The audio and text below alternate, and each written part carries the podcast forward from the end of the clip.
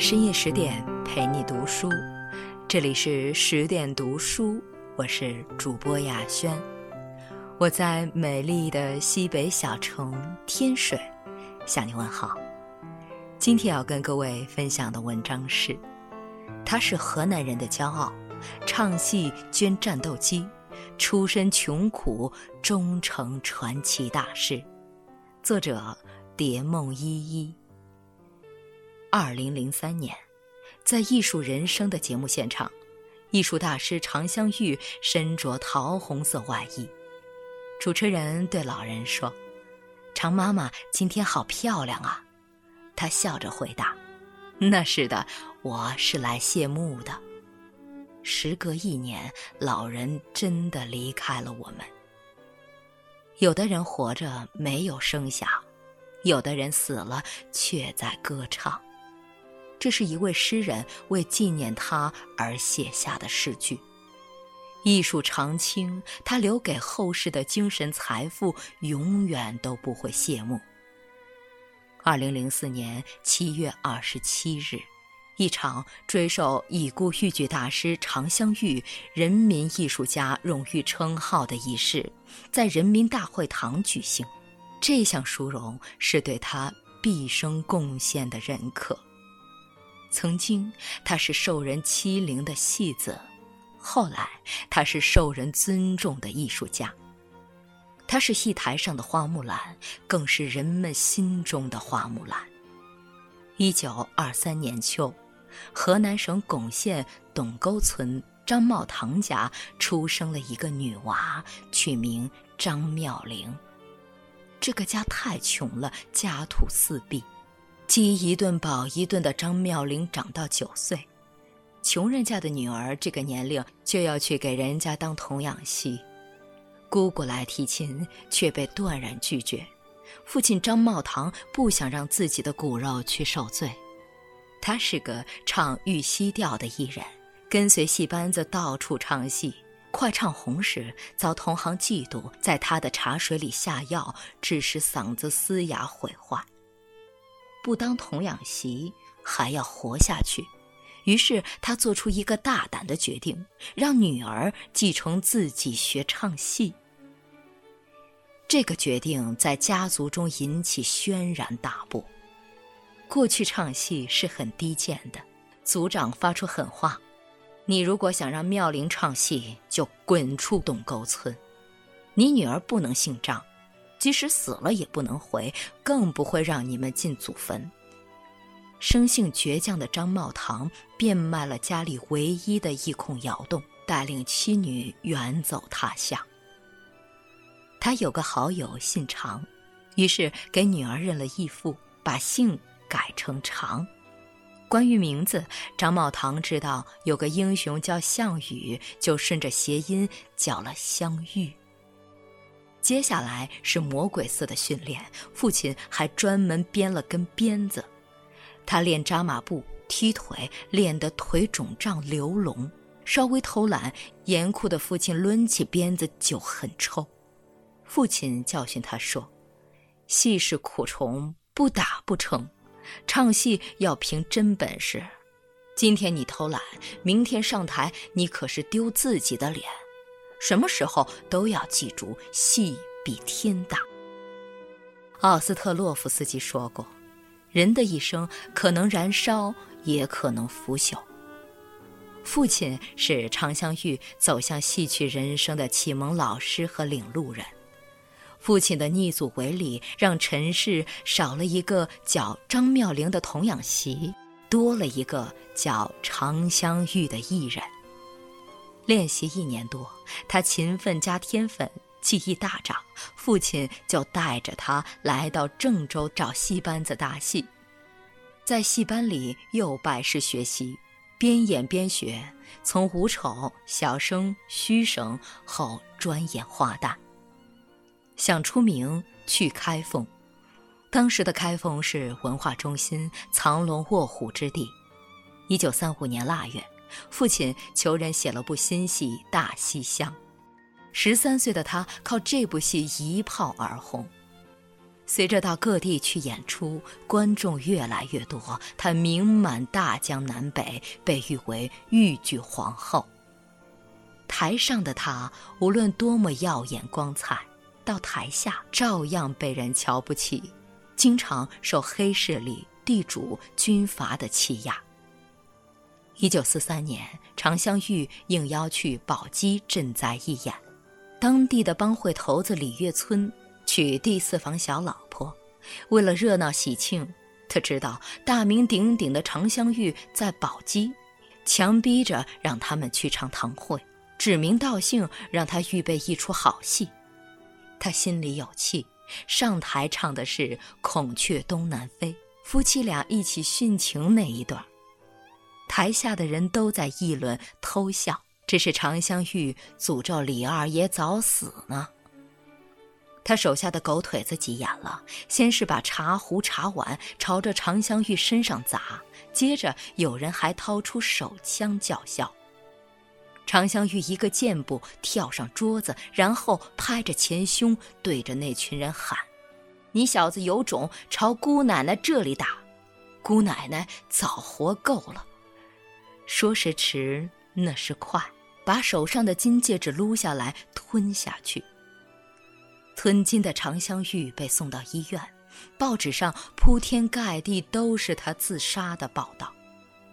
医生也没好办法，只能喝蓖麻油和吃韭菜，促使让金子排出体外。任凭众人怎么苦口婆心的劝说，她都不配合治疗。这个被鞭子打出来的名角，在磨难和苦水里泡大的女子，刚烈率真。骨子里是一团浩然正气，他不畏权贵，勇斗恶霸的事迹感动了一个男人。他的出现不但把他从死亡线上拽回来，而且改变了他的一生。来病房探病的男人叫陈宪章，河南郑州人，他是个非常有才华的戏曲编剧。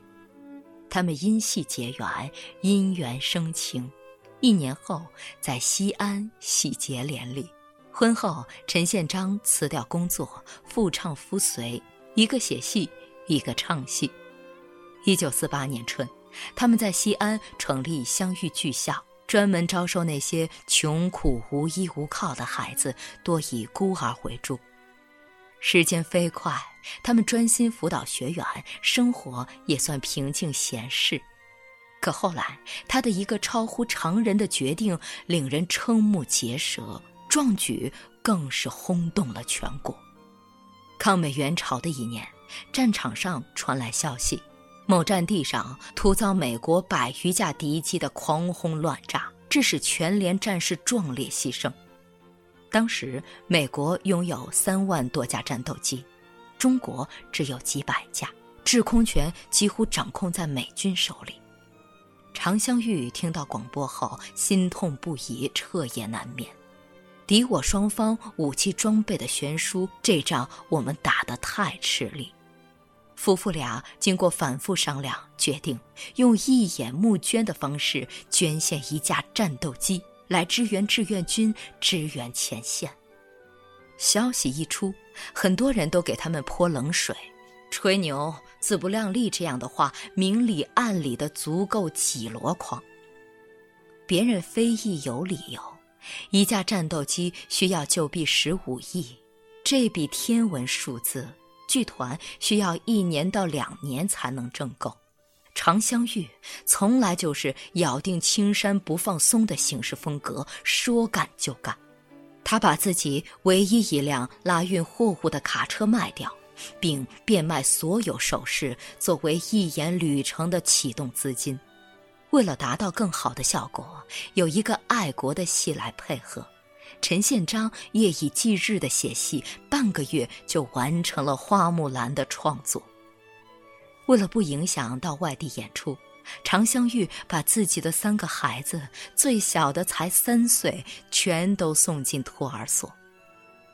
剧团一行五十九人，先后奔赴长沙、广州、信阳、郑州、新乡等地一演募捐。每到一地，场场爆满，一票难求。他是主演，又是领头人，每天唱两到三场，有时还加演。他不是铁打的，上火加劳累，他生病了。在开封时，他牙疼的坐卧不安，捂着半边脸，嘴里咬着毛巾，疼得流泪，内痔也跟着犯了。两种病痛折磨着他，为了宏伟目标，还是坚持着把整场戏唱完。睡地铺，吃大锅饭，艰苦可想而知。万里行程共一演一百七十八场。在广东演出时，叶剑英书记观看完他的演出，亲笔题词“爱国艺人”。半年时间，所得款项就达到旧币十五点二亿元，超额完成任务。最后一站演出在武汉，又正值春节，圆满收官。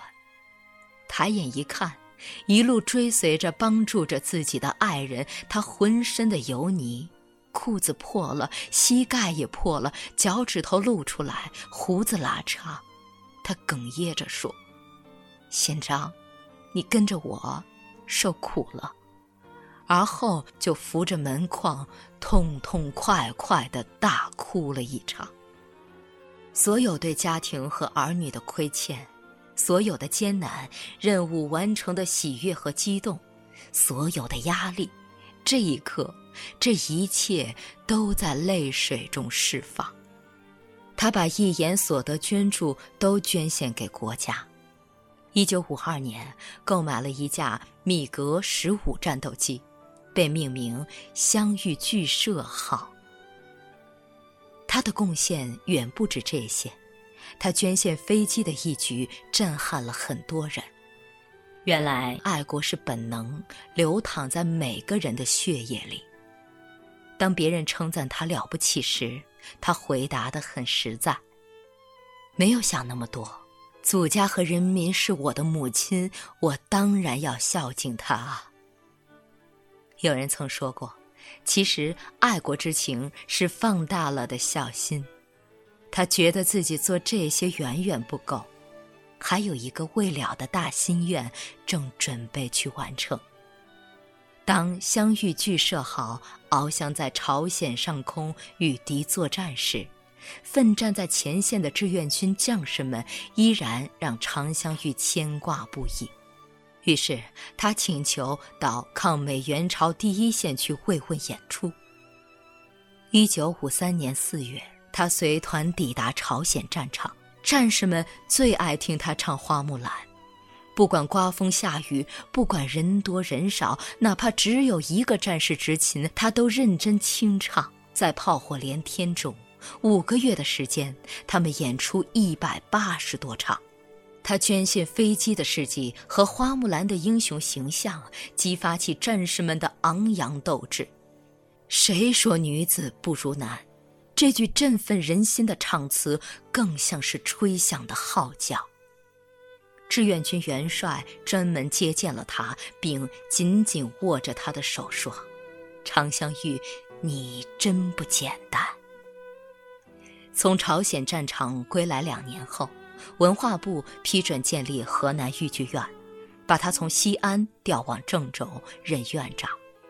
重任在肩，他更忙了，下基层，去农村，去工厂，去部队，足迹踏遍祖国的山山水水。老骥伏枥，志在千里，用在他身上再合适不过。退休了，仍然闲不住。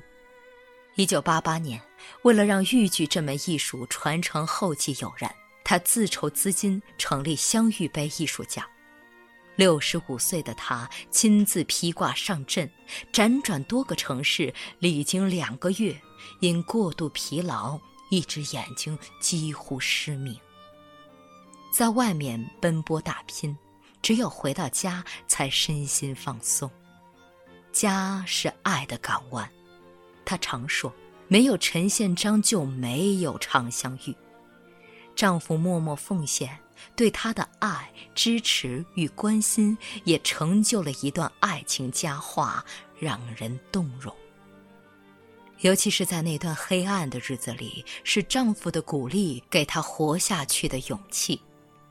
一句承诺，一生守护，直到陈宪章病危时，她反复地和大女儿说：“你爸爸这样能，为啥研究不出一种药让我们一起死呢？人不能同生，咋不能同死呢？”我们都在抱怨真爱难寻。其实，爱情就是这么简单又美好。只要你要，只要我有，我可能给不了你世界上最好的一切，但我能给你我最好的一切。情与而知心，相视而温情，风雨同舟，相濡以沫的爱侣，离他远去。悲痛过后，一辈子静系爱系的他，只想着为国家和社会做点实事。二零零三年十二月，他重病在北京协和住院。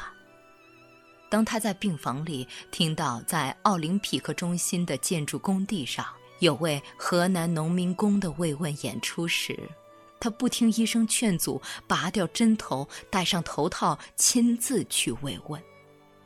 那天寒风凛冽，八十高龄的他在女儿搀扶下来到现场，他始终微笑着，身体颤抖着，唱腔还是铿锵有力。没人知道他是强撑着、忍着剧痛才把那几段唱下来。演出现场，他深情地说：“只要我能坐起来，能站起来。”还能说话，我就给你们唱戏，活一天，我就唱一天。因患宫颈癌，需要频繁换裤子。当赶回医院，女儿给他换裤子时，裤子已经被鲜血湿透了。这几段清唱成了他舞台生涯最后的绝唱。二零零四年六月一日。他闭上眼睛的前一刻，他把自己一生积攒的所有积蓄二十万捐献给家乡建学校。他经常说：“祖国的命运就是自己的命运。”我深爱着我的祖国，我的豫剧，我的观众。他把生命最后的一份光和热都奉献给养育他的这片热土。很多艺人都把德艺双馨作为人生的终生追求，他认为这是最基本的起点，这是他高于他人、让人敬重的地方。我们会呐喊：这样的艺术家给我们来上极大。他一辈子秉承着戏比天大、艺无止境的人生信念。即使已经获得国际性亚洲最佳艺人终生成就奖，他依然是那样谦卑低调，时刻严格要求自己。他活得执着而朴素，一眼募捐、慈善、送温暖，为人不傲、不耍、不装，当然更不知道奢侈品为何物。